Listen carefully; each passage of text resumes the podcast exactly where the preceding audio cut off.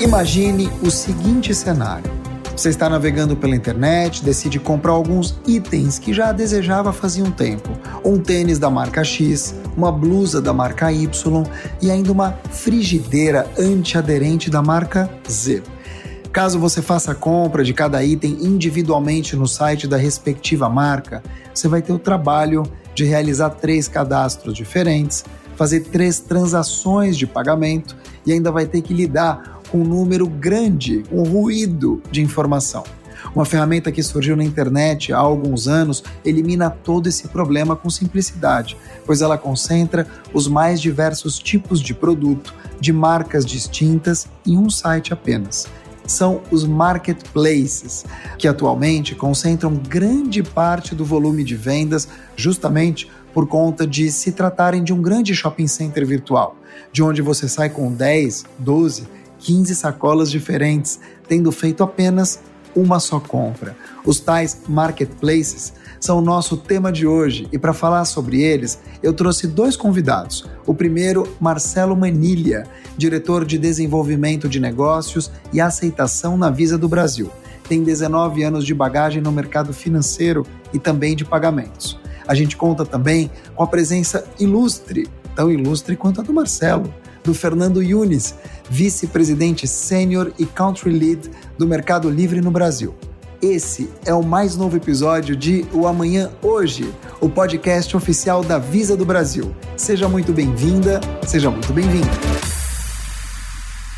Então eu vou pedir inicialmente para vocês começarem definindo exatamente o que caracteriza o marketplace de forma mais técnica. Fernando, você nos dá a honra do início do podcast? Com certeza. Queria começar agradecendo a participação aqui com vocês hoje, Mark, Marcelo. Obrigado pelo convite. Marketplace é um local aonde é, compradores e vendedores se encontram para realizarem transações. Então, o marketplace é composto basicamente por dois lados: o lado dos compradores, que vão para esse local em busca de produtos que eles desejam comprar, e por vendedores, que tem todo um sortimento de produtos, aonde eles colocam esse sortimento, definem o preço, colocam informações, fotos dos produtos, e aí os compradores conseguem fazer as buscas e realizarem as suas transações. Então, o marketplace permite o encontro de compradores e vendedores para realizarem as suas compras. Depois, ao longo do nosso bate-papo, eu quero que você me explique como é que vocês chegaram a tão poucos cliques na hora de fazer uma compra. Eu sou um heavy user do Mercado Livre e eu, de verdade, assim, não estou falando que você está aqui não, tá? Eu estou encantado como vocês conseguiram tirar os atritos todos na hora de fazer uma compra. É muito interessante. Claro que eu não vou citar nomes aqui, mas para mim hoje o Mercado Livre vai muito além do que grandes plataformas de outros países ou plataformas que estão ainda mais capilarizadas em nível mundial. É muito legal ver como vocês conseguiram, enfim, transformar um serviço tão importante para o brasileiro, especialmente nessa pandemia. Mas depois a gente fala disso. Não é sobre mim, é sobre vocês. E aí, Marcelo, quando a gente fala então em plataforma, quando a gente fala nesse mundo todo transacional, o que, que define o marketplace do ponto de vista técnico, na tua opinião? Obrigado, Mark. Obrigado, Yunis, pela presença. E eu acho que você usou a palavra correta, Mark. É uma plataforma online que hoje ela tem habilidade para realizar transações, é, aonde em um mesmo ambiente você consegue de fato unir os interesses dos compradores e dos vendedores, né? O marketplace, via de regra, ele atua através de um site ou de uma plataforma mobile, aonde esse marketplace recebe as transações, né, em nome dos vendedores e repassa isso aos compradores, né? E aí por trás de toda essa história existe toda a parte técnica de integração, de experiência e muito do que a gente conversa aqui nesse nesse bate-papo de hoje. Interessante. Eu não consigo imaginar como foi a vida de muitos serviços de 16 meses para cá, mas eu posso ter uma ideia de como tem sido a vida do Mercado Livre. Esse anel que eu estou usando, eu comprei lá. Eu comprei peso, eu comprei remédio, eu comprei vitamina, ou seja, muitas das compras que eu fiz, ou a maioria, talvez tenha vindo do Mercado Livre. Aí eu quero te perguntar, então, Fernando, quando a gente fala desse momento pandêmico, dos aprendizados no combate à Covid-19, especialmente em relação ao marketplace, claro, na tua, na tua concepção, num líder em nível, enfim, nacional e internacional também, de uma plataforma desse tamanho. Dá para dizer que a pandemia foi positiva, entre aspas, claro, respeitando tudo o que está acontecendo para o e-commerce nacional, especialmente para Mercado Livre? Quais aprendizados vocês trazem de lá? Acho que o que a pandemia fez, Mark, foi uma, uma grande aceleração no segmento. Então, é como se a gente tivesse pego o ano de 2030 e puxado a força para 2020. É, muitos clientes que ainda tinham receio de comprarem nos marketplaces com o fechamento das lojas físicas, viram aquilo como uma opção, né? aquele local como uma opção para realizarem as suas compras. E como o nível de serviço subiu muito, mesmo com um grande aumento de vendas, é, a gente está hoje no maior patamar de NPS, que é a métrica que a gente usa de satisfação dos clientes, está no maior patamar da história do Mercado Livre. Então, esses novos clientes tiveram as primeiras experiências muito positivas o que fez com que é, o, o, número de compras, recompras, indicações fosse muito grande. Então, muita gente nova entrou e o número de compras numa frequência muito alta. Do lado dos vendedores, a mesma coisa. É, os vendedores tiveram que fechar suas lojas físicas e viram nos marketplaces uma possibilidade de continuar vendendo, apesar da loja física, a porta física fechada, eles abriram portas online. Então, o, o sortimento do Mercado Livre aumentou muito nesse período, tanto de pequenas, médias como grandes empresas e marcas super reconhecidas. Então, a gente vê que foi uma grande antecipação né, do que aconteceria naturalmente, aconteceu de uma forma forçada. Os dois lados da cadeia, né, do ecossistema, é, vieram com uma força e uma velocidade muito grande, e pelo nível de serviço estar tá num patamar de excelência, é, a gente acredita que isso veio para ficar. A conveniência tem sido experimentada e o NPS muito alto. Com isso, a gente vê uma mudança estrutural no mercado. Concordo plenamente com você. Marcelo, apesar de jovem ou muito jovem, você está caminhando para duas décadas de experiência nesse mercado financeiro e de meios de pagamento também. Você sente, como o Fernando comentou aqui, uma mudança de paradigma quando a gente fala de NPS, quando a gente fala de exigência em termos de serviço, o comportamento do consumidor pré-pandêmico, imagino eu, era muito diferente do pandêmico. Mas o que vai ficar disso? Lembrando que a pandemia não terminou. Mas e os anos 2020? Como é que tende a ser esse comportamento na tua visão? Sem dúvida, sem dúvida. Eu acho que é, a gente é, vai assumir um legado causado pela pandemia é, e, e, em benefício de tudo isso, né? Claro que, como você disse, respeitando, né? Eu, eu acho que o que mais o, mais interessante nesse aspecto é a gente, enquanto é, funcionário dessa indústria né, de pagamento e etc., a gente é consumidor, né? E, e com a retração dessa locomoção que teve entre o trabalho, entre o lazer e etc., é, invariavelmente você utilizava desse caminho para comprar certos produtos e abastecer a sua casa de alguma forma. Né? Então, além do aumento do número de compras e, e do sortimento de novos produtos, é, historicamente, produtos que eram consumidos fisicamente, talvez podemos citar aqui um produto de limpeza ou algo mais pesado, algo maior, ele acabou sendo inserido né, nessa compra online. E o que, que foi interessante? É, os marketplaces, e aí eu acho que eu cito aqui muito bem o Mercado Livre, ele conseguiu fazer com que essa entrega também chegasse de uma forma melhor do que era ela feita. E, e o NPS, né, que, que mede um pouco tudo isso, é, é, evidencia né, o quanto vocês conseguiram suportar né, todo esse, esse aumento de consumo. E, e quando você traz um, um, aumento de consumo misturado com uma facilidade, com qualidade no, no atendimento, dificilmente isso retroage, né? Eu estou querendo dizer que hoje as experiências que você tem, por exemplo, de abastecer recorrentemente seus produtos de limpeza, dificilmente você vai querer voltar a ir em algum local físico e fazer essa compra. Né? Então, há ganhos assim consideráveis em vários aspectos. Ele deu o exemplo né, de produtos de limpeza. Essa foi uma categoria é, dentro do, do, de um bloco maior de supermercado que o Mercado Livre não tinha até abril do ano passado. Com a pandemia e o fechamento do, das lojas físicas, a gente antecipou, era um projeto só para o final do ano passado, a gente antecipou em nove meses, colocou um time de tecnologia para desenvolver o nosso supermercado, nosso time comercial foi trabalhar com os, com os vendedores, tanto as marcas como outros supermercados, para levar o sortimento online e a nossa logística acelerando os investimentos para as entregas serem cada vez mais rápidas. Essa combinação gerou a criação do supermercado do Mercado Livre. O sortimento hoje é muito grande. Com essa parceria recente com o Pão de Açúcar, a gente está subindo 5 mil SKUs do Pão de Açúcar no filme do Mercado Livre. Então, os produtos do supermercado estão presentes nos nossos armazéns com isso, uma compra que acontece até às 11 horas da manhã é entregue no mesmo dia.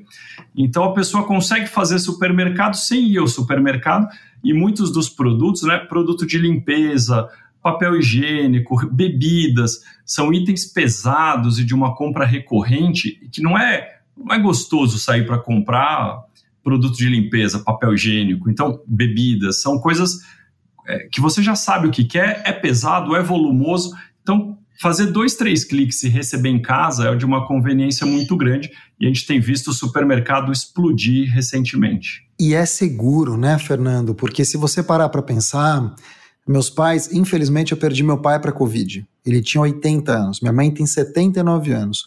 Quando a gente vê muitas pessoas idosas que também se preservam ou que os filhos preservam essas pessoas, agora cada vez mais novas, também é muito seguro você fazer uma compra online e evitar que essa pessoa se exponha num supermercado lotado ou até numa fila, não é? É verdade. É, até tem um dado interessante aí, Mark, que é, dos 20 produtos mais vendidos no Mercado Livre, é, 19 nesse momento são ou produtos de saúde ou alimentos e bebidas.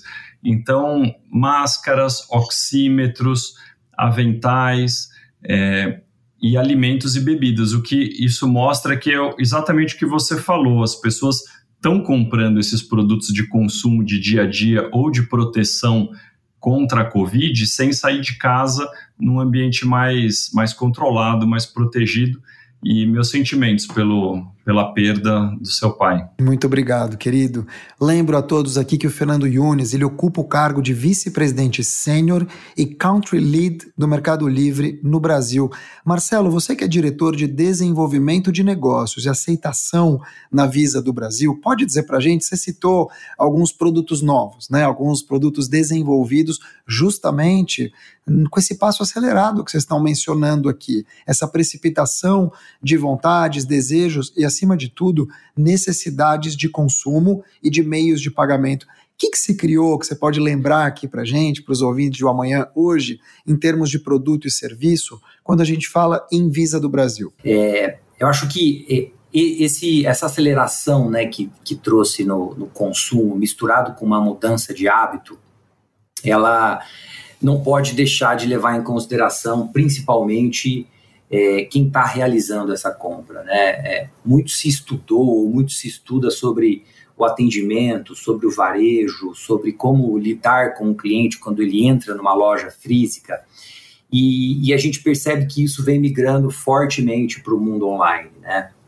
A forma de se interagir com esse cliente e é, o tempo de resposta é, vem mudando muito. Mas quando a gente fala de produtos e soluções, eu acho que a Visa ela vem inovando muito no que toca à segurança, né? Como por exemplo uma transação tokenizada que hoje ela de fato trafega menos informações relacionadas às credenciais de pagamento e ela trafega de uma forma muito mais segura é, como Visa Cloud Token e algumas soluções de segurança, e ela embarca em todo esse modelo uma experiência, né, de você deixar, por exemplo, o seu cartão armazenado dentro do Mercado Livre e você, quando for fazer uma compra, você, de certa forma, simplesmente seleciona a credencial que você quer submeter o pagamento. Né? Isso traz uma facilidade é, incrível né, na experiência.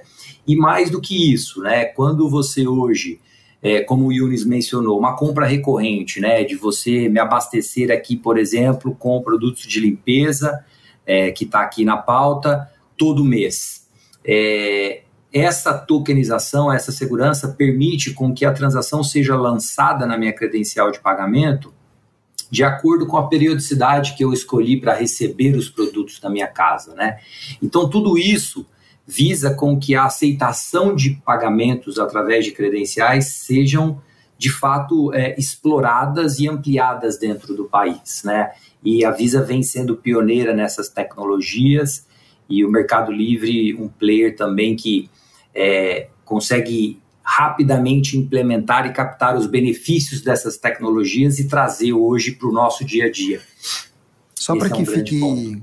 claro para o nosso ouvinte, você está falando do pagamento por aproximação dentro do aplicativo ou isso é outra coisa? Isso é outra coisa. O que eu estou falando aqui, Mark, é simplesmente você ter a confiança de poder armazenar os números do seu cartão uhum. dentro do ambiente do Mercado Livre. Uhum. Né? O Mercado Livre, por sua vez, tem todos os pré-requisitos de segurança, armazena esse número do cartão, avisa com a sua tecnologia, troca esses números do cartão por um token, e quando se submete à transação, o que trafega é o token. Então, isso beneficia muito a ponta e traz seguranças, segurança tanto para lojistas, quanto para consumidores, quanto para a indústria, emissores e assim por diante. Na tua parte inicial, Mark, você comentou né, da facilidade de em pouquíssimos cliques fazer uma compra. Essa parte que o Marcelo disse né, sobre a Visa e sobre a segurança é algo que acelera o que torna mais simples a compra. Então, a partir do momento que o cliente tem o cartão cadastrado no Mercado Livre, na próxima compra ele não precisa inserir nada do cartão. Ele só clica o produto, é, comprar do carrinho e confirma a compra. Em dois, três cliques a compra está feita, não precisa inserir nenhuma informação adicional e o cartão está guardado com uma super segurança. Então, essa parte de pagamentos, ela é super importante no marketplace. A gente vem avançando bastante né, com essa tecnologia de cartão. Cartão é um meio de pagamento principal e fundamental. A gente colocou o Pix também recentemente, então é possível comprar com Pix. Tem o boleto, mas o Pix vem crescendo e já passou o boleto em aceitação e a gente colocou crédito também. Então o cliente ele às vezes no cartão ele não consegue fazer a compra completa, ele pode complementar com o segundo cartão, ele pode complementar com crédito. Então sempre pensar no cliente no centro, na experiência dele e como trazer soluções onde ele consiga realizar o que ele quer com o mínimo de etapas e de cliques, isso é super importante. Tem uma coisa que eu adoro no Mercado Livre, que é vocês garantirem que se o produto vier com algum defeito ou você não gostar por algum motivo, você pode devolver que o Mercado Livre garante aquela compra. Ou seja, como cliente, eu estou sempre resguardado. Pode não ter cabido, não gostei da cor, chegou em casa, me arrependi, porque, puxa, sei lá, minha mulher ou meu filho fez uma compra ali, vai pesar no orçamento, ou simplesmente não gostei. E isso é muito legal, porque você garante também uma tranquilidade do ponto de vista, opa, tem alguém me garantindo. Eu quero aproveitar para perguntar em relação ao futuro. De novo, a gente está com 16 meses de pandemia, ela não vai terminar agora. Felizmente já tem vacina e as pessoas continuam agora nessa, enfim, nessa trilha de vacinação e a gente espera que ela chegue para todos. Agora, Sabemos que não é da noite para o dia, isso vai se estender. Você, Fernando, acredita num retorno às bases de 2019, início de 2020, em termos de comportamento de compra? Ou essas sementes, como bem citou aqui o Marcelo, lançadas pela Covid-19, vão germinar e a gente ainda vai ver muita coisa acontecer. Eu acredito que foi uma mudança estrutural de patamar, Mark, e que isso vai continuar. Então, ao invés de retroceder, eu acho que continua nessa direção numa velocidade maior do que vinha antes. Então, a penetração do, do e-commerce no varejo total brasileiro era de uns 5,5% é, até 2019 e teve um salto para 11%. E o que eu acredito é que nos próximos 4, 5 anos vai para 20%. Então, ao invés de voltar para um patamar menor que o de hoje, vai continuar é, acelerando. Não vai ser de dobrar, como foi de 2019 para 2020, mas vai dos 11% para 20% em alguns anos.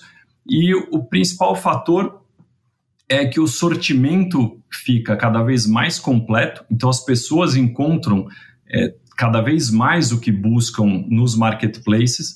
É, nossa missão no Mercado Livre é você encontrar tudo que você precisa no Mercado Livre para não precisar buscar em outro lugar. Encontrando o que você precisa, recebendo no mesmo dia ou no dia seguinte, tendo uma facilidade de devolução se você não gostar do que comprou, com um processo de compra super simples, é, as pessoas vão tendo experiências muito boas, vão contando para os outros e é mais gente entrando e mais produtos sendo comprados. Então, é, nos Estados Unidos já passou dos 25%, na China já passou dos 40% o, o percentual do e-commerce no varejo. Então, acho que o Brasil ele sempre vem seguindo Estados Unidos e China. Alguns anos atrás, como esses países estão em patamares agora muito altos, acima dos 25%, é para aí que o Brasil vai nos próximos anos. Puxa, e eu compro tudo, compro roupa, como eu falei para vocês, acessórios, dependendo comida e até, eu não tenho muito, mas até uma pomada para cabelo. Ô Marcelo, olha só, pegando então carona aqui no que está explicando o Fernando, você também acredita que essas mudanças vêm para ficar? E que tipo de evolução você vai ver nos meios de pagamento nos anos 2020 no que se refere a esse tipo de compra? Eu acredito sim que essa evolução veio para ficar. É, na verdade, ela já ficou, né? Porque é, esse, vai, essa otimização de tempo, né, que a gente, enquanto consumidor e enquanto indústria, conseguiu de uma forma ou de outra empregar agora com essa situação do isolamento social, você acabou aproveitando esse tempo com outras coisas, né? Ou com a sua família, ou com o esporte, ou com o lazer. É, então, invariavelmente, esse tempo foi suprido com uma questão mais importante, talvez, do que um deslocamento para uma compra externa. E, e havendo esse, é, essa continuidade no cuidado com o cliente, no cuidado com a execução de toda essa relação, é, e como bem o Yunis mencionou, né, você recebendo um produto no dia seguinte ou no próximo, e tendo né, essa experiência de poder trocar, e, e, eu acho que vem trazendo uma mudança cultural também, né? Você entender que ninguém está aqui para passar ninguém para trás numa compra, de comprar e devolver, ou de comprar e não gostar, mas sim de é, ser justo. Se de fato não serviu, ou se de fato não era o que eu queria, eu poder trocar vai facilitando e vai trazendo mais força para essa para essa relação comercial que acontece hoje através de um marketplace, né? E quando a gente fala hoje de futuro de pagamentos, a gente percebe uma evolução muito rápido, né? A gente entende que é, as tecnologias sem contato vêm, de certa forma, trazendo uma experiência diferente, né? Hoje, a penetração dos cartões contactless do Brasil ainda precisa avançar no que tange a quantidade de plásticos na rua, mas as soluções de captura já estão muito preparadas e você facilmente pode usar uma credencial sem precisar ter ela fisicamente, né? A exemplo de uma credencial hoje do próprio Mercado Pago, do Mercado Livre, que você consegue utilizar em outros ambientes, vamos dizer assim, não só no online. Né?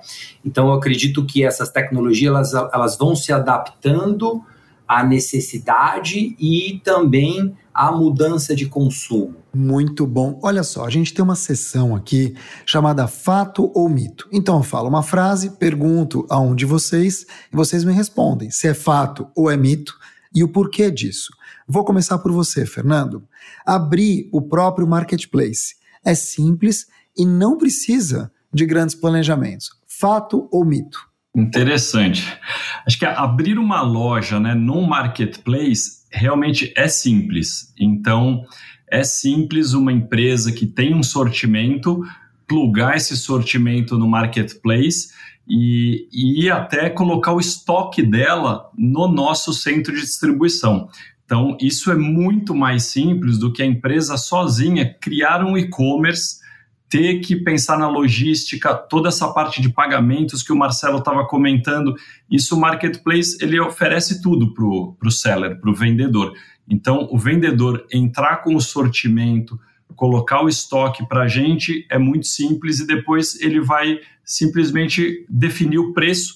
Ele tem que subir o conteúdo, né, a descrição dos produtos, mas isso é simples. A gente tem um time que treina, que suporta e apoia os vendedores. Então é, é simples, sim. Então é um fato. Quer dizer, você precisa de um planejamento, pero quando a gente fala de Mercado Livre ou Meli, é assim que fala? Meli? A gente chama de Meli. Meli. a gente não tem tantas dificuldades assim, pelo contrário. Marcelo, realizar compras online é tão seguro quanto fazer uma compra no presencial. Fato ou mito? É, é relativa essa resposta, mas vamos tentar trazer alguns elementos, né? Hoje, quando você fala de uma compra presencial, você acaba autenticando essa transação, né? Existe uma senha e o banco emissor ele tem certeza que é o Marcelo através dessa senha pessoal intransferível. Toda essa segurança ela vem migrando para uma compra com um cartão não presente, né? Quando a gente fala de uma transação contactless, ela segue os mesmos padrões de segurança de uma transação com senha, né? Mas a não presencial em si, é, se você encontra hoje um marketplace que de fato não tem uma preocupação para olhar de uma forma bem técnica e profissional para os padrões de segurança onde essa transação trafega, é, pode sim não ser tão seguro. Mas em geral é. Hoje os níveis de qualidade que são empregados na indústria brasileira entregam uma solução tão segura quanto é, uma física, com vai algumas exceções, vamos dizer assim, Mark.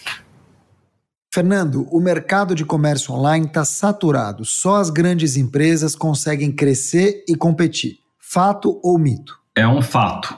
Os grandes players têm cada vez mais se fortalecido e hoje criar um e-commerce e competir com os cinco maiores que existem no mercado é, uma, é um desafio enorme. Até por isso os, as empresas vêm entrando nos marketplaces que já têm uma base né, de vendedores e de compradores muito grande. Hoje no Mercado Livre são 70 milhões de brasileiros entrando todos os meses no Mercado Livre. Então essa audiência já está lá, a logística já tem uma escala de entrega de mais de um milhão de produtos por dia. Então uma empresa criar o seu e-commerce do zero para competir com os grandes players é um desafio enorme. Então, os grandes, os, os, os cinco maiores estão cada vez mais fortes nesse mercado e no mundo a gente vê que são entre duas, três empresas por país. O Brasil é o mercado mais pulverizado de e-commerce do mundo. A maioria dos países está entre dois e três players dominando o mercado por uma questão de escala. Marcelo, se eu abrir um marketplace, eu vou concorrer diretamente com os meus parceiros. Mito ou fato? Fato. Você vai competir sim com os seus parceiros em muitas frentes.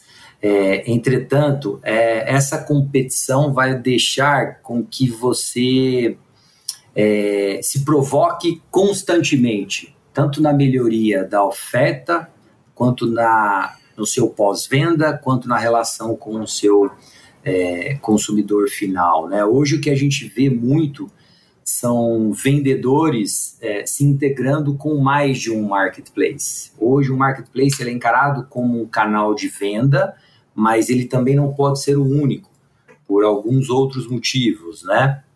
Mas sim, existe uma competição que acontece com os seus próprios parceiros, mais benéfica, vamos dizer assim. Fernando, a logística do comércio virtual é muito complicada para indústrias de grande porte. Mito ou fato? É fato. As grandes indústrias, elas acabam tendo uma logística que entrega, na grande maioria das vezes, para os grandes revendedores, para os grandes varejistas, atacadistas. No comércio eletrônico, você precisa chegar na pessoa física. Então, a sua logística, ao invés de ir para poucos e grandes armazéns, tem que conseguir ir para dezenas de milhares de pessoas. É uma logística diferente da logística que as grandes empresas têm. Então é um grande desafio, sim.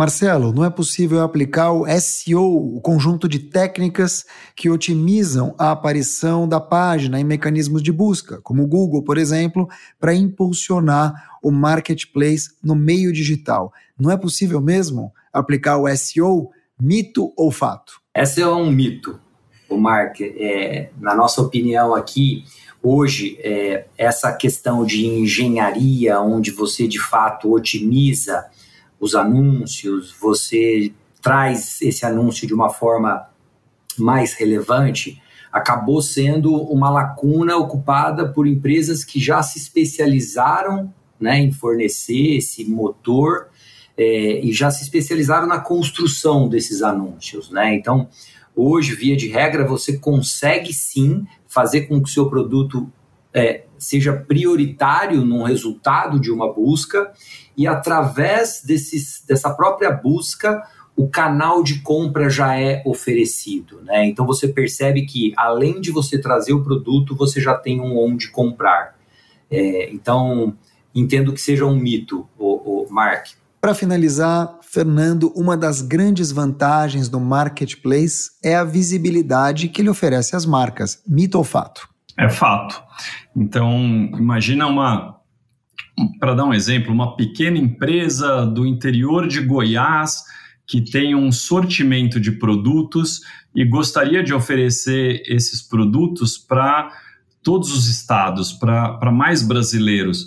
É, na hora que essa empresa entra no marketplace, ela vai ter acesso ao no, no Mercado Livre, né, por exemplo, vai ter acesso aos 70 milhões de brasileiros tanto uma pequena empresa do interior de um estado como uma grande marca, uma grande empresa consegue então rapidamente dar visibilidade, né, para o seu produto, para a sua oferta. Então, sim, o marketplace é uma é uma vitrine nacional. Vamos voltar para o nosso bate-papo, então. Quero ficar com você aqui, Fernando. Me diz uma coisa. Existem muitas empresas ainda relutantes em comercializar os seus produtos pela internet, ou por desconfiança, ou por receio, falta de entendimento sobre a plataforma, entre outras razões. Qual é o futuro de uma empresa, então, que planeja ficar apenas no físico?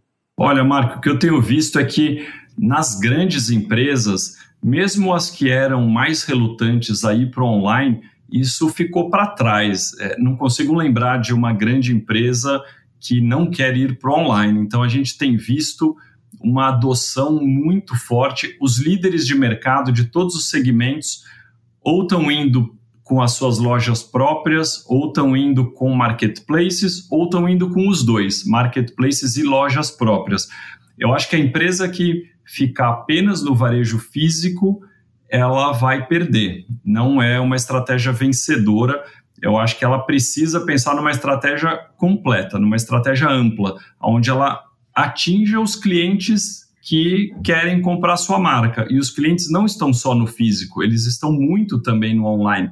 Então a empresa precisa complementar o físico com o online para estar tá presente na jornada dos clientes dela. Você concorda, Marcelo? Muito, muito. Eu acho que é, é, ao passo que é, o que o Fernando disse, né, o cliente hoje ele não está num ambiente só, ele está em vários, né, ele precisa estar em vários, ele está conectado. E se ele, de certa forma, parar de ver a marca dele num ambiente que ele navega, vamos dizer assim, essa marca tende a perder. A não ser que estrategicamente uma marca opte por atender um público 100% específico, muito tailor-made para não ir para um mundo online, né? E desde que essa expectativa esteja 100% resolvida na estratégia da companhia.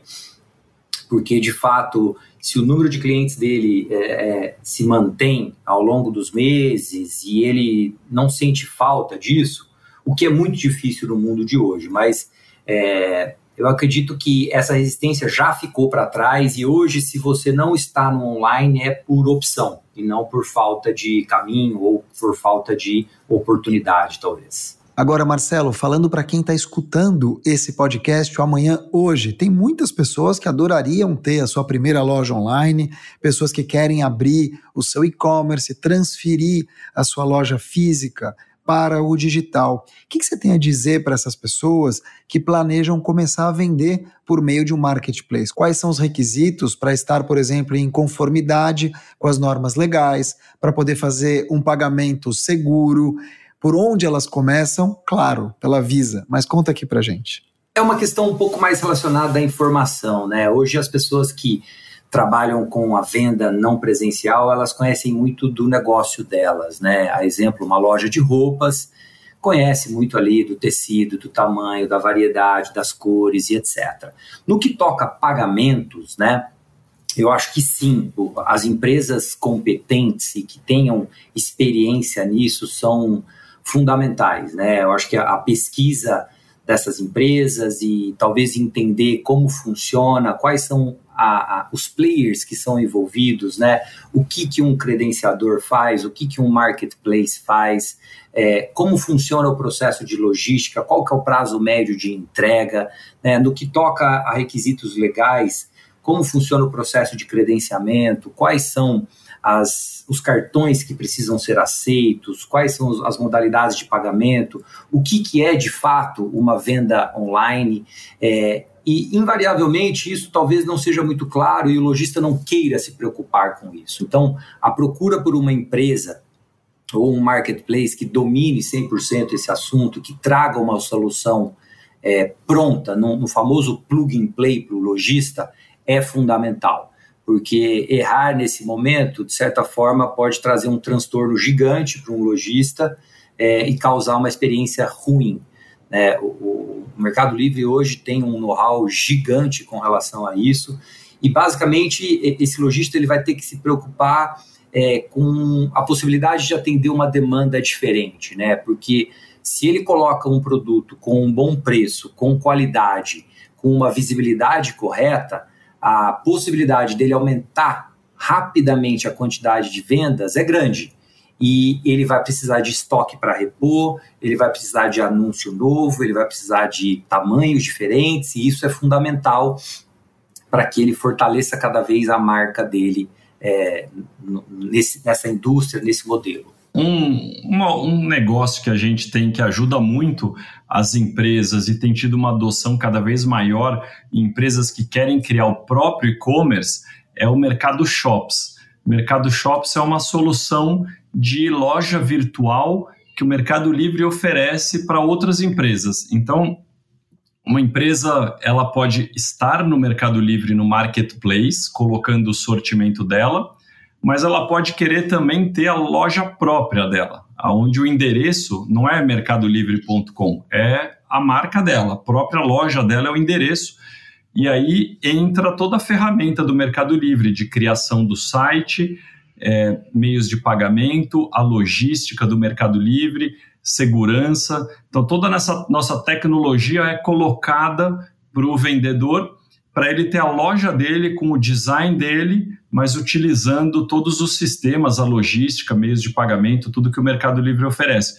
Então, a gente tem visto as empresas irem nas duas frentes, algumas, né? As que querem ter a sua própria marca usando o mercado shops e o marketplace. Que interessante, quer dizer, se eu tenho uma floricultura online, se eu vendo papelaria, eu posso prover ao meu cliente a mesma experiência de compra do Mercado Livre, com aquela questão dos quase nada de atrito, compra com poucos cliques, a preocupação com a venda, com a troca, tudo isso vocês fornecem. Exatamente. O Mercado Shops é como se a gente oferecesse o, o, uma possibilidade do vendedor ter o Mercado Livre dele. É, é, a loja dele com tudo que o Mercado Livre tem, mas com a cara dele, com o endereço dele, mas por trás os ativos, né? as, as, as, as ferramentas, as, as competências, né, os capabilities do Mercado Livre suportando a empresa dele. Ô Marcelo, vamos montar um negócio aí.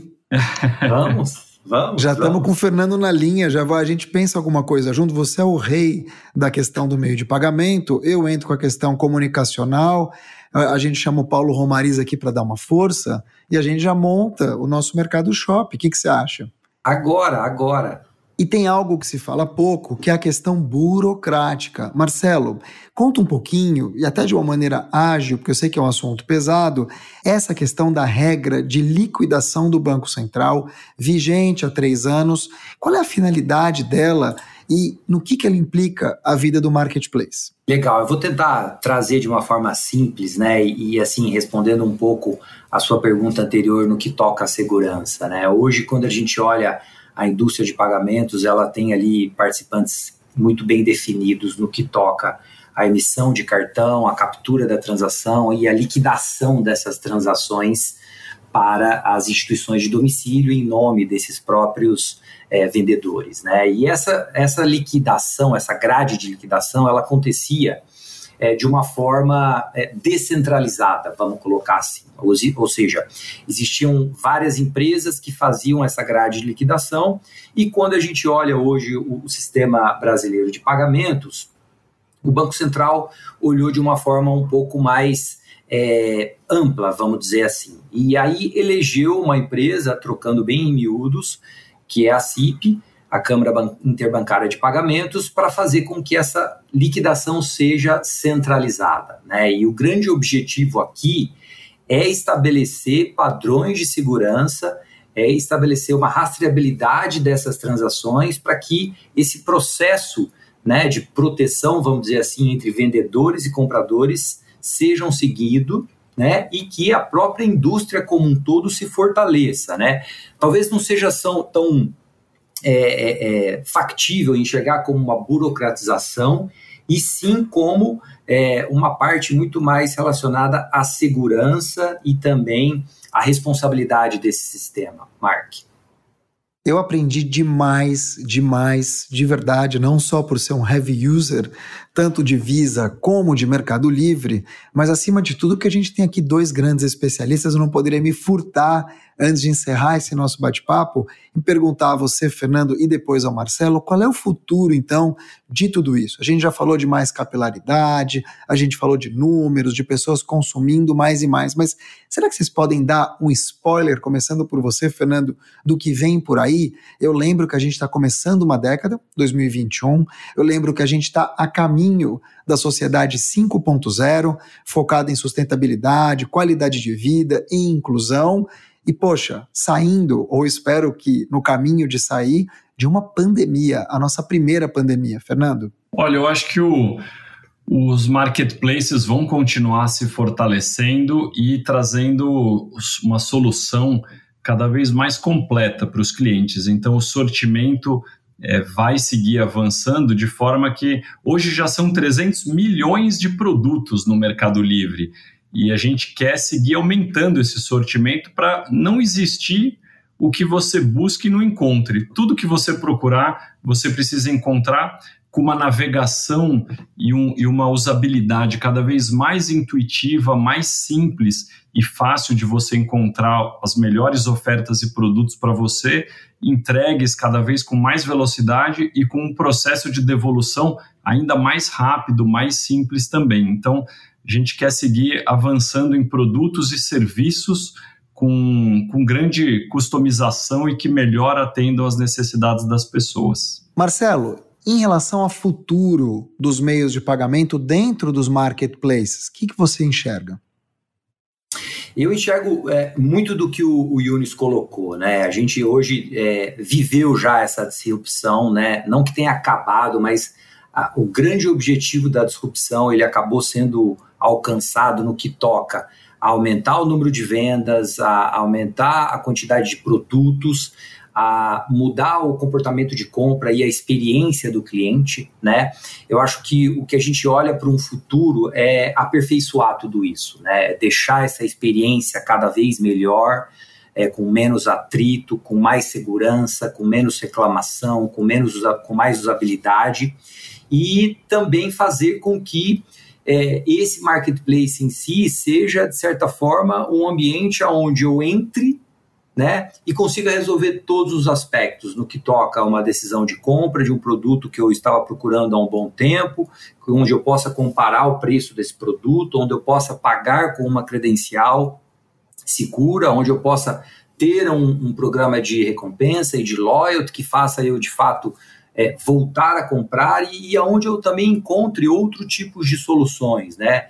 Talvez, vamos dizer, fazer uma recarga de uma outra de um outro serviço ou até mesmo fazer um pagamento de uma outra é, espécie de conta e assim por diante, né? A gente percebe que o hub né, de compras e de pagamentos ele vem se difundindo muito, mas ainda temos muita vai muita água para correr embaixo dessa ponte, né? O futuro futuro nos espera. Fernando Yunes, vice-presidente sênior e country lead do Mercado Livre no Brasil, muito obrigado pela tua participação aqui em um Amanhã Hoje. Eu que agradeço, Mark e Marcelo, o convite e um abraço para vocês. Marcelo, você que é diretor de desenvolvimento de negócios, aceitação da Visa do Brasil, brigadíssimo pela tua presença aqui. Muito obrigado, muito obrigado, Yunis. Um grande abraço, prazer em vê-lo. Obrigado, Mark, por todo, todo o bate-papo. Esse foi mais um episódio de O Amanhã Hoje, o podcast oficial da Visa do Brasil. Quer falar mais com a gente sobre o programa, discutir outros episódios? Manda um e-mail para imprensa@visa.com ou fala com a gente lá no LinkedIn da Visa do Brasil. Obrigado pela tua audiência super qualificada em mais uma temporada do nosso podcast. Até uma próxima.